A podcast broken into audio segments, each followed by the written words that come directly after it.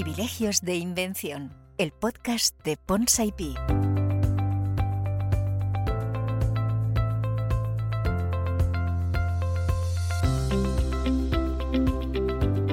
¿Qué tal? Muy buenas, eh, bienvenidos a un nuevo episodio de Privilegios de Invención.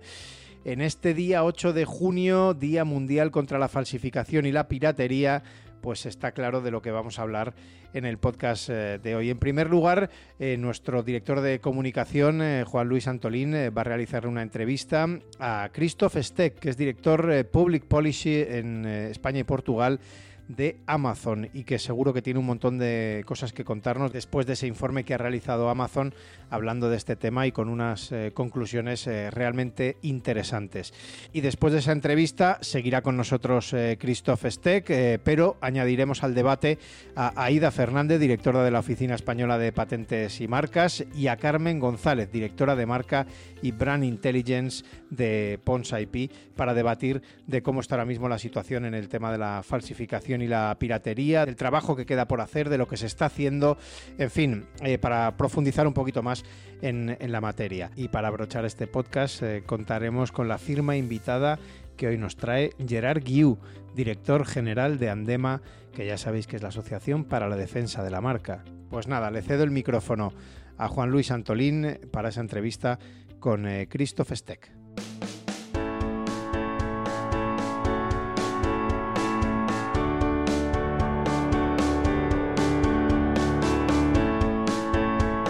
Entrevista.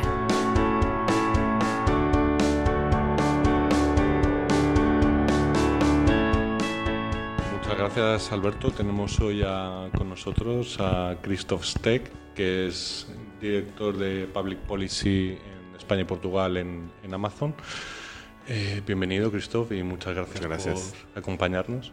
Bueno, cuenta con más de 20 años de experiencia, tanto en multinacionales como en el mundo telco. Eres un especialista en, el mundo digital, en el mundo de las comunicaciones. Como responsable de, Public Policy de Amazon, sí que nos gustaría, antes de entrar en materia, en la entrevista, que nos contaras un poco el, el por qué, cómo de relevante es la cuestión de las falsificaciones para, eh, para la compañía, desde cuándo y cómo surgió un poco esta, todas las acciones que nos vas a contar a continuación. Sí, bueno, encantado y muchas gracias por tenernos aquí y darnos la, la ocasión de, de, contar un poquito qué hacemos en Amazon eh, en este ámbito. Em, obviamente el tema es muy relevante para, para, Amazon y creo que se entiende muy bien y nos va a sorprender que en Amazon estamos muy enfocados en el cliente y trabajamos todo um, en, con la vista del cliente y lo que sabemos es que la confianza del cliente es uh, un, bueno, un un aspecto que se gana lentamente y se pierde muy rápido. Y sabemos también que las falsificaciones mm, es uno de los elementos que más daño pueden hacer en esta relación. Es decir, cuando un cliente pide un producto y le llega un producto que es falsificado, esto es una pérdida de confianza enorme. Y, y, eso nos lleva directamente a las actividades de Amazon y a la motivación de Amazon y por qué trabajamos con, eh, en varias dimensiones para evitar las falsificaciones en las, en las tiendas de Amazon. Tenemos más o menos tres eh, dimensiones que trabajamos. Una es con los clientes, como acabo de decir. Otra es con nuestros corredores comerciales, es decir, los vendedores de la plataforma de Amazon. Y el tercero es bueno, ayudar a las marcas más que nada para proteger sus propios productos. Esas son las tres dimensiones que tenemos. Es un esfuerzo grande. Solo de dar algunos números muy rápido, trabaja más que 15.000 personas en todo el mundo en Amazon en, este ámbito, 15.000. Um, y tenemos más que mil millones al año invertido en, en este aspecto. Bueno, Christoph, hemos leído con muchísima atención el informe de Brand Protection que elaboráis anualmente desde, desde Amazon y nos ha llamado poderosísimamente la atención los 800.000 intentos de infracción de marca que habéis detectado. Mm, ¿Cuál es la valoración que hace Amazon de este, de este volumen? ¿Es creciente, decreciente? ¿Cuál es vuestra posición en cuanto a este tipo de datos? Bueno, lo más importante es que la conclusión del, último informe que hemos sacado es que las medidas que estamos tomando son efectivos. Eso creo que es el mensaje principal. Eh, los 800 em, intentos que has mencionado, para ponerlo en contexto, eh, el año anterior teníamos em, dos millones y medio eh, de intentos y el año anterior, hace tres años, seis millones. Entonces lo que vemos es que claramente hay un impacto a los actores eh, malos. De, hay muchos menos intentos que, que, estamos detectando para intentar darse de alta como vendedor en Amazon. Y esto tiene que ver obviamente con las medidas que hemos tomado para, para evitar justo esto. ¿no? Em, también vemos que, y eso es a lo mejor un segundo dato muy relevante, que las reclamaciones de las propias marcas están bajando. Ah, en el año pasado un 35%. Es decir, vemos muchas menos reclamaciones, que también es un indicador que estamos haciendo las cosas bien al final. ¿no? y, para terminar, una de las conclusiones eh, en total es que hemos sacado 6 millones de productos en todo el mundo, uh, productos falsificados, de la cadena de suministro, es decir, básicamente hemos asegurado que no uh, entran en, el ámbito del, comercio. Y de esto, y esto es lo que más me, me, me gusta casi, um, tenemos un 99% de esto hemos detectado con herramientas automáticas, es decir, con herramientas tecnológicas. Entonces, um, casi todo Mm, al menos al comienzo, se destaca por una herramienta mm, que es automatizada, basada en inteligencia artificial o en otras em, que tenemos. De esas mil personas que tenéis dentro del equipo, eh, si no me equivoco, lo llamáis como unidad especial antifalsificación. Es una especie como de cuerpo especial o algo así. De, nos, nos, imaginamos ahí como policías y gente por detrás. Hemos leído, pues, había gente incluso que había trabajado en el, en el FBI en el pasado, ¿verdad? Sí. ¿Nos puedes contar un poco cómo está configurado esta, esta unidad? Porque realmente seguro que es muy interesante. Sí, bueno, esto en inglés eh, se llama Counterfeiting Crime Unit, que es CCU. Em, es una unidad contra los delitos de falsificación. Y es verdad que mm, la gente obviamente que trabaja ahí son expertos en este, en este campo. Y entonces muchos tienen un pasado y mucha experiencia bueno, en las, en las eh, fuerzas de seguridad, la policía, eh, hay fiscales, em, y esas cosas. Entonces yo creo que es una entidad basada en expertos para luchar eh, las falsificaciones. Um, la idea de esta unidad um, que nace en el año 2000, entonces tampoco hace tanto, es que básicamente uh, llevan um, los llevan la gente, las, empresas que falsifican productos uh, a la justicia. Es una ayuda Um, para, asegurar que después las, las, fuerzas de seguridad pueden hacer su trabajo bien. Entonces es un equipo que aunque eh, cuenta con estos expertos, muchos con una, una, un pasado en, en, este ámbito de policía y seguridad, también es verdad que hay, es un perfil, o son perfiles muy variados. ¿no? Tenemos también expertos um, de, de, datos que, por ejemplo, pueden y saben usar muy bien herramientas tecnológicas para detectar estas, em, estas, estas eh, fraudes. ¿no? Y también tenemos, obviamente, gente de todo el mundo para entender muy bien uh, cómo eso pasa en todas todos los rincones. ¿no? Um, en el año pasado, han, um, al final, hemos cooperado en más que 1.300 casos con las fuerzas de policía en todo el mundo. Es decir, es un intercambio de información, son informes que pasamos después a a la autoridad relevante para que pueda, como acabo de decir, llevar a cabo su trabajo y hacer su trabajo bien. Y, es muy importante para la prevención especialmente. Es que hemos visto que esto es muy relevante. Estamos hablando de, todo lo que estáis haciendo para luchar contra los malos, pero te, creemos que también es muy importante el, papel que hacéis para empoderar a las empresas para que puedan defenderse proactivamente o tomar medidas de, para prevenir, de prevención teniendo en cuenta que además bueno, el tejido empresarial de España y Europa son pymes, ¿qué estáis haciendo en ese sentido para empoderar a las pymes e intentar que, bueno, prevengan este tipo de, infracciones? Eh, como dije, dije, antes, creo que eh, estamos trabajando eh, en principio con todas las marcas y empresas que quieren proteger su, su propiedad intelectual. ¿no? Eh, las pymes obviamente lo tienen a lo mejor más complicados que algunas de las, de las marcas grandes que, que, se conocen, porque eh, es más difícil por el tema de recursos de, de meterse en la defensa de, de tu uh, propiedad intelectual ¿no? como pyme. Um, y en España, para dar una idea, tenemos 13.000 pymes españoles que venden en la tienda de Amazon, entonces um, hay muchas y lo que vemos que mm, las herramientas que les damos es casi un valor añadido mm, para usar Amazon para su venta, porque obviamente una pyme puede elegir cómo quiere vender. Puede vender en su propia página web o en otros, eh, en otros eh, sitios o en Amazon. Y, y, lo que vemos es que los que realmente están especializados en, en vender productos um, que están protegidos, les gusta usar mucho Amazon porque tienen esas herramientas a su disposición para proteger sus propias marcas.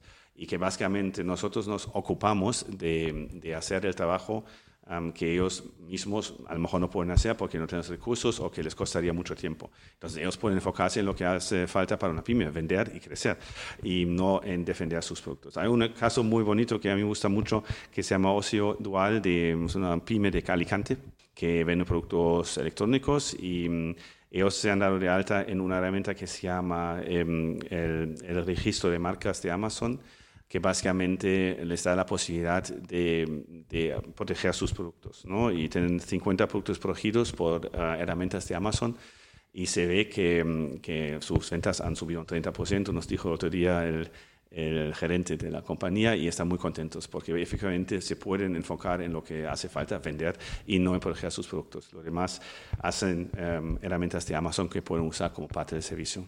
Por último, Christoph, como responsable de Public Policy, estás en permanente contacto con instituciones, con organismos públicos, etcétera.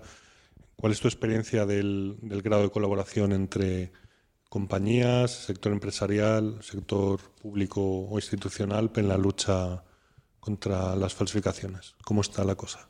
mejorando y es muy importante. La, colaboración pública-privada para nosotros es fundamental. Antes ya hablé de la, de la, unidad especializada que está trabajando básicamente justo en esto, ¿no? en, en la cooperación con, eh, con las autoridades.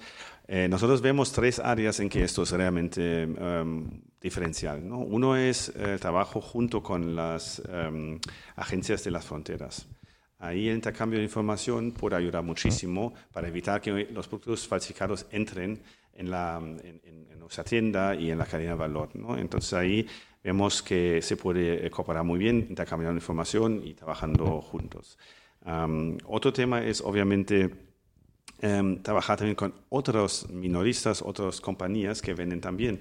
Antes em, vimos que cada uno estaba haciendo su trabajo, o la gente al menos que tenían tres ellos estaban haciendo su trabajo, y no intercambiamos mucha información con otras empresas. Ahora esto está cambiando, entonces tenemos también procesos para trabajar entre los sectores, eh, entre, dentro del sector privado en, en, intercambiar información. Y bueno, un tema que también siempre comunicamos, porque es verdad, es que vemos que los recursos que se invierten del, lado público no son suficientes. Entonces también siempre decimos que vemos que hay un montón de trabajo y, y los, las, eh, los compañeros que están al lado público eh, no tienen a veces los recursos para hacer su trabajo. Entonces siempre también hacemos un pequeño, pequeño plaidoyer para, para pedir más recursos para ellos que están haciendo un trabajo espectacular con lo que pueden hacer. Muchísimas gracias, Cristo. Te invito a que nos acompañes al, al debate que modera mi compañero Alberto. Y muchas gracias por tu, por tu tiempo. Encantado, gracias.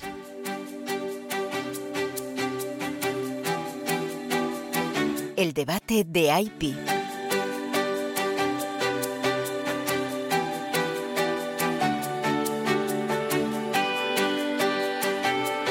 Bueno, sin duda muy interesante la, entrevista con, eh, con Christoph, que sigue aquí con nosotros en el, en el debate. Se incorporan y voy a presentarlas. Aida Fernández, la directora de la Oficina Española de Patentes y Marcas. Eh, ¿Qué tal, Aida? Muy buenas. Buenos días, muchas gracias. Ya empieza a ser, a ser habitual de, de los podcasts eh, Privilegios de Invención. Encantada de que me deis la oportunidad de hablar de temas de interés común. Desde luego. y Carmen González, directora de marca y brand intelligence de Ponsa IP. Carmen, ¿qué tal? Muy buenas. Buenos días bueno, pues eso, con muchas ganas ya de empezar y bueno, y luego Christoph que sigue con nosotros, eh. Eh, bueno, pues eh, estamos en el Día Mundial contra las falsificaciones y la, piratería.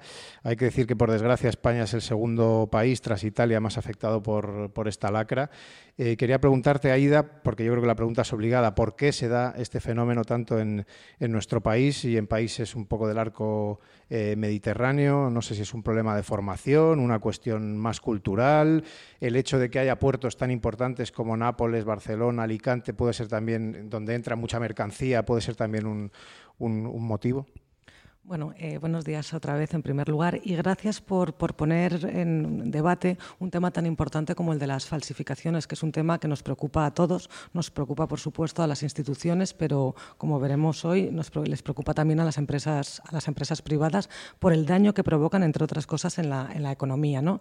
Efectivamente, los datos eh, de España no son buenos en este caso, es decir, según el, último informe de la EUIPO, que es los ciudadanos europeos y la propiedad intelectual, percepción sensible sensibilización y comportamiento del año 2023, España es el segundo país de Europa con una mayor tasa de compra deliberada, que es importante, de productos falsificados, es decir, una tasa de un 20%, estaríamos hablando de que uno de cada cinco ciudadanos ha comprado deliberadamente productos falsificados en el último año.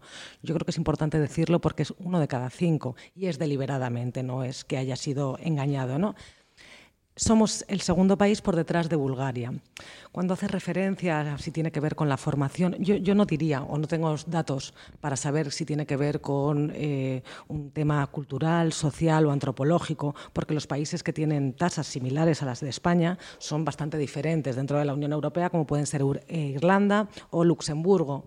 Y en el caso de Italia, por ejemplo, que sí que podríamos hablar de una cercanía o del puerto que tiene importante de Nápoles, tiene un 11%, es decir, estaría por debajo de la media, que sería un 13%. Yo creo que lo importante es intentar enfocar el tema desde el punto de vista institucional un poco de la concienciación. ¿Cómo hacemos para concienciar a la gente de que no debe comprar productos falsificados porque las consecuencias que esto tiene son muchísimo mayores de las que podemos pensar. Es decir, cuando estamos hablando de comprar productos falsificados, lo que estamos haciendo es dañar el medio ambiente, estamos perjudicando a la economía, estamos destruyendo empleos en nuestro país y, por último, pero no menos importante, estamos poniendo en riesgo la salud de las personas que están consumiendo esos productos falsificados en muchos casos. Eso sería, por un lado, donde habría que atacarlo y en lo que habría que, buscar las causas. Pero, por otro lado, también estaría la labor que hacen las fuerzas y cuerpos de seguridad del Estado en una segunda fase, que sería en la detección y en la puesta en marcha de todos aquellos mecanismos que sirven para atajar o intentar reducir este, este problema. Eh, realmente, no sé si a través de campañas de, información, eh, desde luego ya sabemos que, existe este, este, problema. Ahora la manera de, eh, o el siguiente paso es, intentar atajarlo. Es verdad que, cada vez hay más conciencia de, la necesidad de proteger las marcas propias desde el punto de vista jurídico, Carmen, pero también empresarial. ¿Por qué es importante ser proactivo en, la defensa de, las marcas, como por ejemplo es Amazon, como contaban antes, Christoph? Pues yo creo que es fundamental porque consentir este tipo de actuaciones lo que provocan es una clara dilución de, la marca, problemas reputacionales tremendos para, los titulares y yo creo que también una pérdida importante de confianza por parte del, consumidor. Y todo ello tiene un impacto muy negativo en, en el retorno económico para el titular de la marca y de todas las inversiones que ha hecho para posicionarla. Mm, es difícil incrementar esa eficacia y proteger eficazmente esas marcas si además del registro luego no las proteges activamente y no vigilas qué está, qué está ocurriendo en el mercado. Hablaba Cristóf antes en la entrevista de, las pymes, de lo importante que son las pymes, eh, del gran número de pymes que trabajan con, eh, con Amazon. ¿Cómo se les convence para que, de, que dedicar recursos para proteger eh, sus activos es una inversión y no, es un, gasto. No sé si está llegando este mensaje al, sector em, empresarial, que es importante proteger por un poco lo que hablaba Carmen y lo que decía también eh, Aida, ¿no? que al final eh, sale rentable, ¿no? Sí, totalmente. Y yo creo que comerciales no es tan difícil. Entienden que hay que proteger sus su marcas y, su propiedad intelectual. Lo que a lo mejor es más difícil es hacerlo, ¿no? Y cómo se puede hacer. Y entonces, em, en este ámbito creo que Amazon puede ayudar bastante porque hemos... Em, desarrollar sistemas, herramientas específicamente para, para, evitar las falsificaciones en nuestras tiendas. Eh, un, un, ejemplo he mencionado antes muy, muy, rápido que es el registro de marcas específico de Amazon. Eso es nada más que, que las marcas, si venden en Amazon o no, pueden darse de alta y tener al menos la visibilidad de lo que está pasando en la plataforma de Amazon y lo que pueden, um, como, básicamente ver sus productos y ver si, si esos son productos uh, veraces o falsificados. Um, pero después hay un, nuevo producto que llamamos nosotros uh, Proyecto Cero en, eh, internamente. Y esto es que a algunas marcas damos incluso la posibilidad de eliminar las entradas que son falsificadas. Entonces, ellos mismos controlan básicamente lo que se puede ver en la tienda de Amazon. Em, esto usan en el mundo a día de hoy 22.000 empresas, marcas en este momento. La, el registro de marcas uh, usan 700.000 para daros una, una dimensión eh, que lo segundo que acabo de mencionar, obviamente es mucho, mucho más uh, desarrollado. ¿no? Y, y, después existe un proyecto que a mí me encanta que se llama proyecto, uh, Project Transparency, en inglés, transparencia.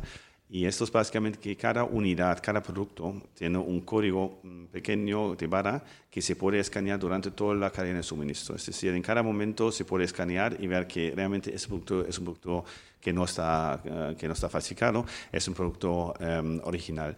Y, y, este va hasta el final, hasta el cliente. Entonces, el cliente cuando recibe el producto en casa puede también eh, escanear su código con una, una, aplicación que está en su móvil y puede ver, realmente asegurarse que ese es el producto que, que está, um, que es original de la, de la marca que lo ha vendido. Y creo que esos son ejemplos, mm, y seguramente vamos a ver más posibilidades um, para, para, marcas y empresas de, de poner sus, sus uh, su propiedad intelectual.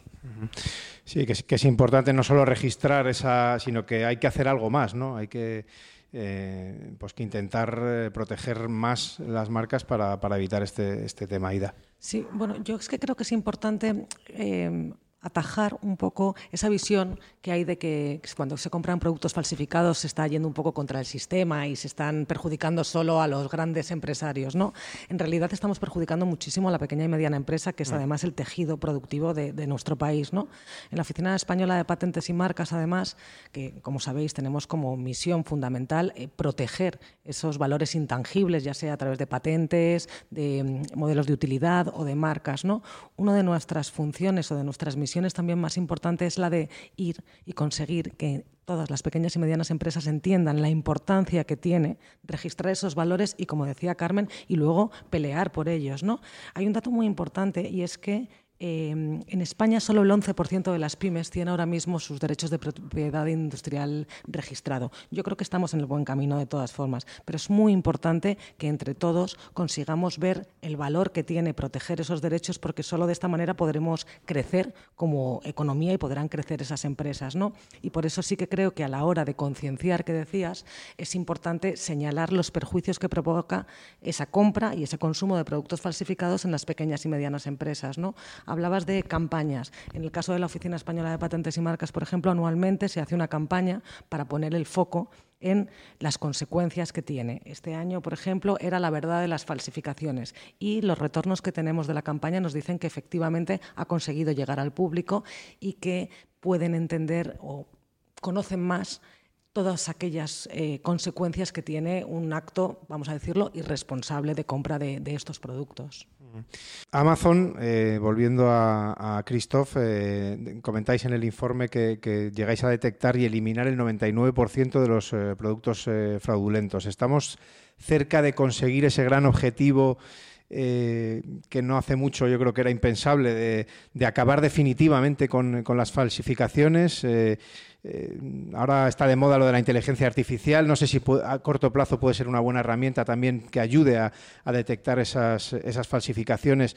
Eh, no sé si es posible poder eh, decir un día no habrán más falsificaciones. Bueno, ojalá, ojalá. pero también hay que ser consciente que creo que es uno de los delitos más, antiguos que conocemos, ¿no? Y va a ser muy difícil luchar contra ello. Y creo que antes eh, Aida ha explicado muy bien que especialmente en España estamos en una situación que, que, hay que mejorar muchísimo. Pero sí, eh, yo creo que la tecnología es, una, un factor que realmente ha cambiado muchísimo lo que está pasando. Eh, solamente daros la idea que en la página web de Amazon um, cada día un, los, sistemas están escaneando todas las descripciones de los productos que están en la página web de Amazon en todo el mundo. Eh, hablamos de, de 8 mil millones de entradas en Amazon cada día se escanea todo. Um, y esto obviamente es completamente imposible sin la ayuda de tecnología y herramientas. Pero no es lo único. Antes he mencionado también las unidades, los expertos que tenemos. Con esos datos hay que hacer algo. Y después eh, necesitamos para esos expertos gente, colaboración pública-privada y um, también colaboración con las propias empresas. ¿no? Muchas veces y solamente añadir un punto a lo que dijo Aida antes, es verdad que incluso las propias marcas y pymes no saben cómo hacerlo y no, no, tienen siempre la idea que esto es muy relevante. Entonces tenemos también ayuda para ellos en un proyecto en que les ponemos en contacto con expertos. Um, de, de, posición de marcas, eh, abogados y, otros para saber mm, cómo se puede eh, registrar una marca, cómo se puede defender las marcas incluso y especialmente eh, para, para, pymes, para marcas más pequeñas que a lo mejor normalmente no tienen eh, esas posibilidades o las ideas incluso la, de la relevancia de ello. ¿no? Entonces yo creo que tenemos que bajar en varias, varios ámbitos para realmente llegar a este a este cero de productos falsificados. tenemos un proyecto que se llama Proyecto Cero, entonces veis que la ambición es llegar ahí, pero creo que tenemos un buen camino adelante. Eh, yo creo que la tecnología sí está ayudando mucho, mucho. Yo creo que hay muchas herramientas ahora que nos ayudan de forma eficaz, sobre todo en el entorno online, a atacar las falsificaciones. Y nosotros, la experiencia que tenemos desde el sector privado es que el falsificador, eh, digamos, ataca aquellas marcas que no protegen mm, o no tienen una actitud, eh, una actitud proactiva, digamos, dentro de, de este tipo de entorno. Y lo que nos estamos encontrando es que estas herramientas son muy disuasorias para el infractor, porque al final acaba atacando a la marca que no se defiende, a la que se deja copiar y sin embargo, si le vas poniendo barreras y haciéndole difícil, pues el rédito económico baja mucho y se dirigen a otra marca o otra empresa que realmente no está protegiendo sus intereses en este entorno. O sea, la clave es un poco que no salga rentable la, falsificación. Eh, a ver, el entorno online tiene cosas muy buenas y tiene esto también, es decir, es muy fácil y relativamente económico posicionar un producto, volver a abrir otra página web. Entonces sí que es verdad que el infractor está buscando rédito económico. Mm. Si le ponemos difícil esa posibilidad y le vamos poniendo barreras, se va a dirigir contra aquella marca o aquella empresa en la que ese rédito económico lo pueda conseguir de forma más fácil. Sí, pero, perdón, fíjate, pero yo pondría más el peso también en el consumidor. Es decir, yo no digo que las marcas no tengan que, por supuesto, hacer un seguimiento, ¿no? Pero esto es un poco como pagar impuestos, ¿no? Es que lo que tiene que estar mal visto es no pagarlos. Entonces creo que es importante concienciar a la gente de que está cometiendo un acto que está perjudicando no solo a su economía, sino que además está colaborando, por ejemplo, con mafias, porque al final está comprando productos falsificados, estás colaborando con mafias. Por eso yo creo que es bastante importante, por ejemplo, centrarse en la gente joven. Aparte, según el estudio, el 45% de los jóvenes entre 14 y 25 años, o entre 15 y 25 años, eh, compraron productos falsificados en el último año. Si atacas a ese sector, es decir, si tienes que dar un target y realmente le explicas, por ejemplo, todos los perjuicios, yo creo que eso va a reducir muchísimo la demanda y, por lo tanto, esas personas que obtenían un rédito cometiendo esos actos ilegales no, no, no, les va a compensar. ¿no? Es curioso, pero una de las eh, causas que más les importa a la gente joven, además, es el daño al medio ambiente. ¿no? Pues expliquemos cómo fabricando eh, recambios de vehículos, fabricando eh, maquillaje o cosméticos falsificados, no estás siguiendo toda una serie de procesos y una serie de garantías sanitarias y medioambientales y, por lo tanto, estás perjudicando a la salud global. ¿no? Yo creo que que, es un, sitio al que hay que, al que, hay que mirar. Totalmente de acuerdo. consumidor. Hablábamos el otro día en el podcast anterior precisamente eso de los jóvenes, eh, tema de las redes sociales, porque claro, los jóvenes ahora, eh, yo tengo tres hijos eh, en edad adolescente y están todo el día que si vídeos de YouTube, que si TikTok, que si no sé qué. Ese es el sitio donde hay que mostrar este tipo de cosas, un poco acercarse a ellos más que, que ellos te busquen a ti, porque será, entiendo que será, será más difícil. No sé de qué manera, eh, entiendo que es complicado, pero de qué manera se puede hacer ese acercamiento a los jóvenes, yo creo, en mi opinión, a través de las plataformas estas eh, de redes sociales, que es las que realmente consumen ellos.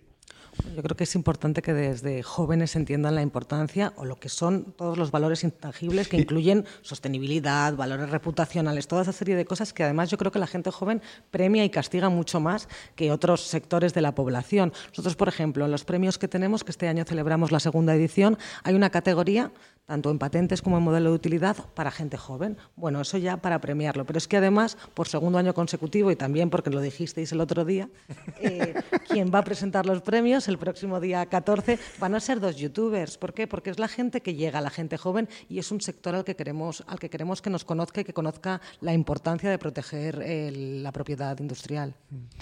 Bueno, yo creo que hay que estar donde, donde está la gente joven o la gente general, ¿no? Y yo estoy de acuerdo.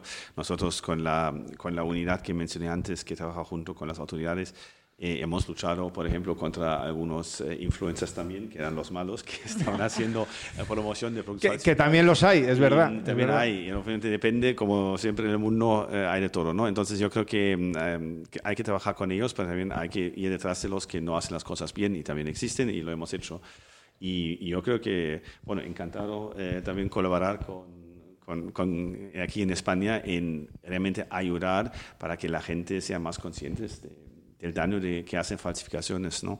Eh, en otros países Amazon ya ha cooperado um, con relación pública para hacer campañas um, y yo creo que podríamos pensar hacer lo mismo en España y intentar que, que se crea esta conciencia porque yo estoy de acuerdo contigo Aida es importante que el cliente mismo también no tenga una buena conciencia comprando una falsificación, al contrario, que sepa que esto está algo que da mucho daño, que es una competencia desleal a lo que hacen las cosas bien. en, este sentido, bueno, quería añadir, yo, cuando, cuando eres más joven eres más inconsciente y como bien decía Aida, esos datos que dabas, ¿no? De 18 a 25 años, pues no tienes a lo mejor tanto reparo en comprar algo que vas viendo por pues el típico top manta que todo el mundo conoce. Pues me compro un no sé qué. Yo ahora, con la edad que tengo, no se me ocurre. Y, les enseño a mis hijos eso. O sea, creo que también la educación de los padres eh, que tienen que transmitir a sus hijos también es una parte muy importante, ¿no? De, para, para, que los niños comprendan eh, y, entiendan mejor eh, que eso está mal y que eso no, se, no hay que hacerlo, ¿no? Y además hay problemas serios de salud y de seguridad relacionados con este tipo de mm. productos. Al final eh, no sabes muy bien lo que estás comprando. Mm. Y, creo que es importantísimo saber, no había un porcentaje que vi el otro día en un estudio tremendo, más del 90% de los productos falsificados no reúnen esas condiciones de, de seguridad. Estamos hablando de medicamentos en algunas ocasiones, de productos infantiles, Quiero decir que al final hay un problema serio cuando tú utilizas también ese, ese producto. Y yo creo que hay que concienciar también sobre, sobre eso. Sí, que quizás no se habla tanto de eso, ¿no? De los problemas que puede acarrear, eh, no solo de que eh, es un uso, es una cosa fraudulenta, sino que, puede ser peligrosa eh, para, para, la salud.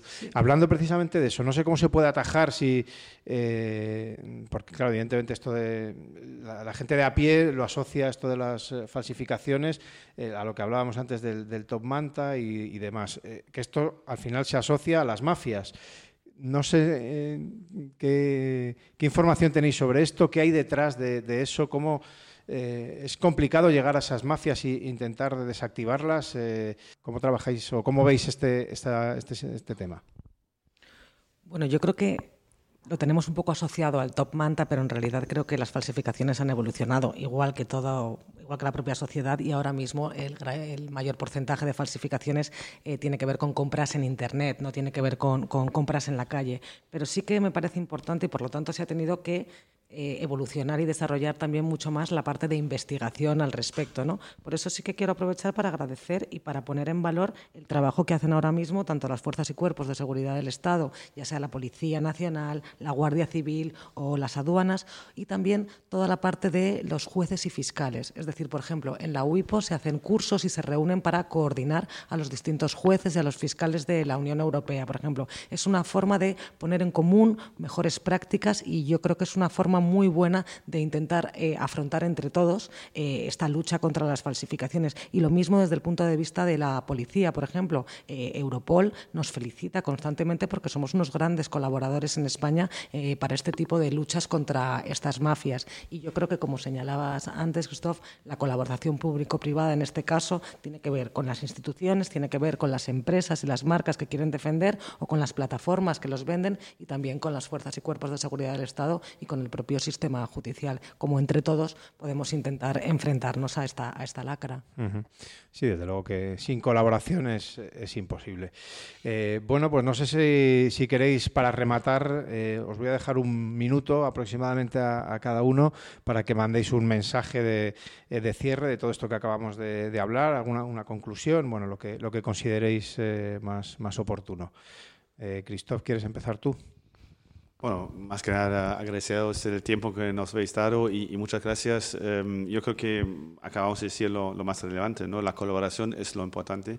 Yo creo que tenemos que trabajar juntos para, para evitar em, que estos productos falsificados lleguen al cliente y, hacen daño, como acabamos de escuchar también, incluso físico, pero si no, también en la confianza de los clientes. Y, y, como dije antes también, a mí parece muy relevante pensar también que la gente que lo hace las cosas bien, las empresas y las marcas que actúan bien, y, aseguran eh, una calidad de producto, em, al final eh, se ven bastante perjudicados por, por, las falsificaciones y esto para mí es un tema de, competencia legal también que hay que ver. Entonces, creo que si trabajamos juntos estamos en buen camino. Yo, yo como siempre, somos positivos en Amazon y vemos el mundo, eh, el mundo mejor que, el pasado. Creo que estamos en el buen camino y, espero que, que llegamos, eh, que llegamos antes, antes que, que tarde a esto. Eh, Aida Carmen. Bueno, yo simplemente repetir la importancia de proteger los derechos de propiedad industrial de todas las empresas, ya sean pequeñas o sean grandes, y luego tratar de defender y de, valor, y de poner en valor su importancia. Y por lo tanto, también reiterar la importancia de comprar productos originales porque estamos comprando salud con eso, estamos comprando empleos, estamos comprando garantías, estamos comprando impuestos, es decir, estamos comprando el buen hacer de las cosas y compramos innovación y futuro. De la otra manera, estamos colaborando con las mafias y estamos poniendo en riesgo la economía de nuestro país y la salud de nuestros seres queridos. Bueno, pues yo quiero creer que nadie mm, ya saca ningún producto, ofrece ningún servicio en el mercado sin registrar la marca. Y, creo que hay que poner ahora el foco precisamente en la protección, en la vigilancia de, la marca, pues que va a evitar fugas de resultados y por eso hablamos de inversión y no hablamos de gastos y yo creo que ayuda mucho también eh, por parte de la de las empresas a, bueno, pues a actuar frente a las falsificaciones que ya hemos visto que riesgos los tiene pues absolutamente todos. Eh, ¿Habéis notado aquí en IP que ha ido creciendo la protección de marcas y cada vez más empresas quieren proteger? Sí, sí, el número de registros eh, yo creo que ha subido exponencialmente. Es verdad que ya, por eso digo que quiero creer que ya no se sale sin marca. Yo creo que, la conciencia de que tengo que proteger eh, mis activos antes de salir al mercado creo que está calando mucho. Yo creo que las instituciones públicas en ese aspecto yo creo que están, han ayudado mucho y tienen una labor muy importante. Y ahora mismo nosotros ponemos el foco en esa segunda parte, en vigilar nuestros activos para que sean lo más eficaces posibles. Bueno, pues realmente interesante la charla con eh, Carmen González, directora de Marca y Brand Intelligence de Ponsa IP, eh, Aida Fernández, directora de la Oficina Española de Patentes y Marcas, y, como no, de Christophe Steck, de director de Public Policy de bueno, España y Portugal eh, de, Amazon. Muchísimas gracias a los tres. aprendemos un montón cada vez que, hablamos con, vosotros, es, un, es, una gozada, y espero que también los que nos siguen y los que escuchan este podcast lo hagan también. Muchas gracias a los tres, de verdad. Muchas gracias. Pero todavía no hemos terminado porque el broche de oro lo va a poner la firma invitada. En el día de hoy contamos con Gerard Guiu, director general de Andema. Adelante, Gerard, todo tuyo. La firma invitada.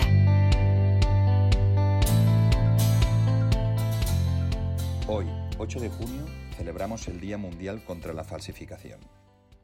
Un fenómeno que, como hemos podido escuchar en el debate, tiene muchas aristas e involucra a muchos agentes. Necesitamos mucha coordinación entre todos los implicados, jueces, fiscales, fuerzas y cuerpos de seguridad del Estado, sector privado, todo el sector público. Podremos pensar que es un problema que está un poco enrocado, debido a que no crea la suficiente alarma social o que la Administración pública no le presta suficiente atención. Pero si miramos con perspectiva, vemos cómo en los últimos años se ha conseguido elevar el nivel de sensibilización de legisladores, los medios de comunicación, los jueces, etc. Siempre decimos que desde el sector privado tenemos que ser muy proactivos, porque la defensa de la propiedad industrial no deja de ser como la consecución de los derechos sociales. no se puede parar porque se pueden perder. Desde luego, las fuerzas y cuerpos de seguridad del Estado hacen una, una labor impagable ante esta lacra. Y muchas veces mm, siempre decimos que con muy pocos recursos, que esto es una gran reclamación que hacemos desde hace mucho tiempo. Según los datos del 2022, se requisaron en España más de un millón y medio de productos falsificados con un valor superior a 49 millones de euros. Desde nuestra parte, como Andema, hacemos encuentros, eh, fomentamos muchísimas campañas, formaciones y participamos en medios de comunicación, porque la concienciación es fundamental. Como todo mercado, el de las falsificaciones es un tema de oferta y demanda, y por eso para nosotros es muy importante dirigirnos al consumidor. Es clave y fundamental tener su complicidad. La digitalización y el comercio online han ganado terreno de forma exponencial debido al empujón de la pandemia. Eh, Internet se ha vuelto como un escaparate para las falsificaciones debido a su anonimato, su rapidez y sobre todo con la facilidad con que los delincuentes pueden eh, operar de manera impune a través de las redes sociales. Sabemos que empresas como Amazon o Meta hacen esfuerzos por sacar los productos falsificados de sus plataformas pero ya los últimos datos de la WIPO dicen que cerca de la mitad de los españoles entre 15 y 24 años compraron de forma deliberada una falsificación al 2021. Esto es un tema muy grave y sobre todo que ciñe a la gente joven. Por lo tanto, más que nunca tenemos que dirigirnos a ellos. Pensar que el perfil del consumidor de falsificaciones, que ya se publicó entre Andema y la Oficina Española de Patentes y Marcas destacaba que el comprador de falsificaciones es menor, de 35 años, y con sentimientos de orgullo narcisista ante la compra de estos productos y fácilmente influenciado por su entorno. Tenemos que conseguir que el comprar falsificación no sea cool, no sea moderno, no sea fashion, que sea algo que realmente eh, sea mm, algo como el tema de la sostenibilidad, de principios, de valores.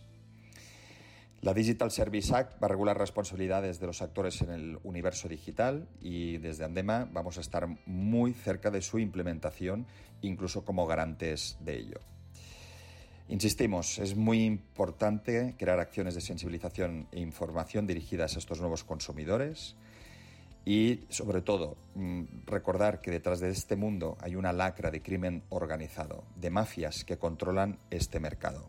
Quedan muchos importantes retos que todavía tenemos que asolir y jornadas como las de hoy, de reflexión y de coordinación y de establecer un poco una hoja de ruta consensuada, es lo que va a hacer que podamos terminar con la falsificación defendiendo nuestras marcas a nuestros consumidores por la trazabilidad, por las garantías que ello conlleva y todo, y todo esto permita invertir en I+D, crear lugares de empleo y sobre todo que se respeten las reglas de juego.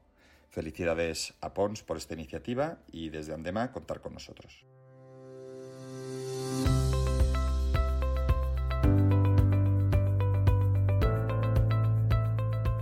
Gracias Gerard. Hasta aquí un nuevo capítulo de Privilegios de Invención. Nos vemos en el siguiente. Gracias por escucharnos. Adiós.